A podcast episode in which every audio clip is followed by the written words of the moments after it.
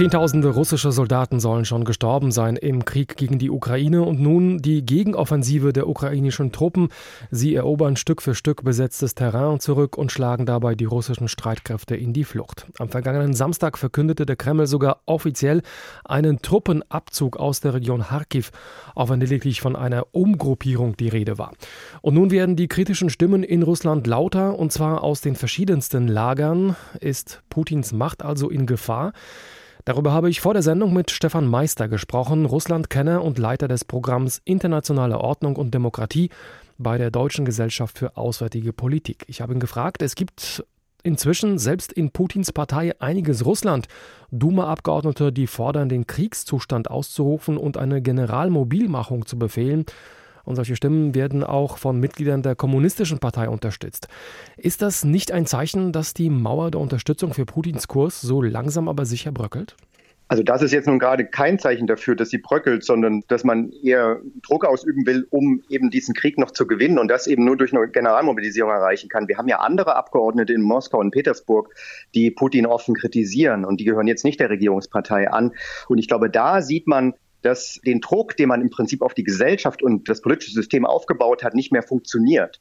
Dass es an verschiedenen Enden bröckelt und gleichzeitig aber auch die Leute sich wieder trauen, Putin zu kritisieren und etwas zu sagen. Und das ist, glaube ich, wirklich eine wichtige Entwicklung. Aber das heißt, es gibt äh, sozusagen zwei Lager. Die einen ähm, wollen zurück zur Demokratie sozusagen, um es äh, mal etwas platt auszudrücken, und die anderen wollen das Ganze noch verschärfen und äh, den Krieg quasi ausweiten.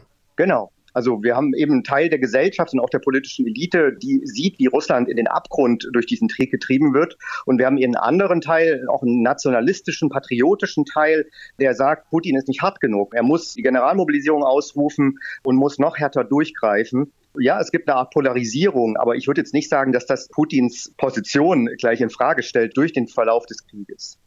Wenn wir noch kurz bei der Generalmobilmachung äh, bleiben, wäre so etwas äh, zurzeit überhaupt möglich und machbar oder ist die Stimmung im Volk dafür einfach zu schlecht und das Risiko zu groß, dass der Unmut dann noch lauter wird?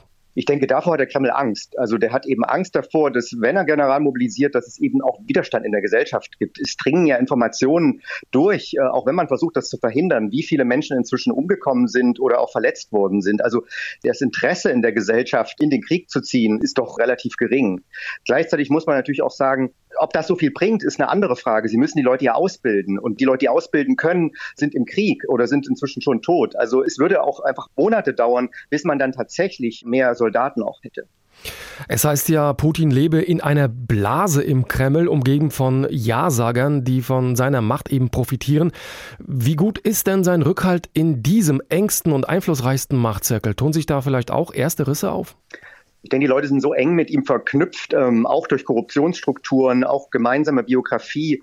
Die hängen an Putin im Sinne von, auch ihr eigenes Überleben ist damit verbunden. Also ich glaube nicht, dass es hier tatsächlich Brüche gibt, dass es Kritik gibt, gerade unter den liberaleren Eliten im Kreml oder auch um den Kreml, jetzt gerade in den Wirtschaftsinstitutionen. Das ist immer wieder durchgedrungen, aber es hat bisher nicht dazu geführt, dass es offene Kritik gibt oder dass es irgendjemanden gibt, der ihn auch offen herausfordert. Aus Sicht von Wladimir Putin läuft der Krieg in der Ukraine ja wirklich sehr, sehr schlecht. Ähm, was könnte für ihn eine Art Befreiungsschlag sein, um seine Macht wieder wirklich zu festigen?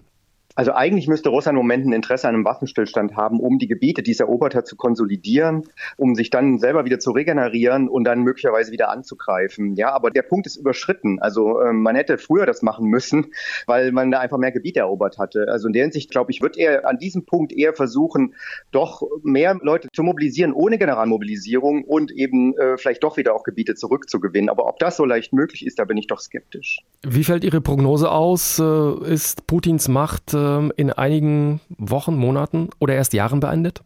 Also ich wäre immer sehr vorsichtig. Jetzt haben wir wieder das Narrativ, dass Putin geschwächt ist und Russland geschwächt ist. Vor ein paar Wochen hat man es umgedreht und das geht immer wieder hin und her. Dieser Krieg ist noch lange nicht beendet. Russland ist noch lange nicht besiegt. Kherson ist immer noch in russischen Händen. Also ich glaube, dieser Krieg wird noch lange gehen und es ist noch lange nicht entschieden, wie er ausgehen wird.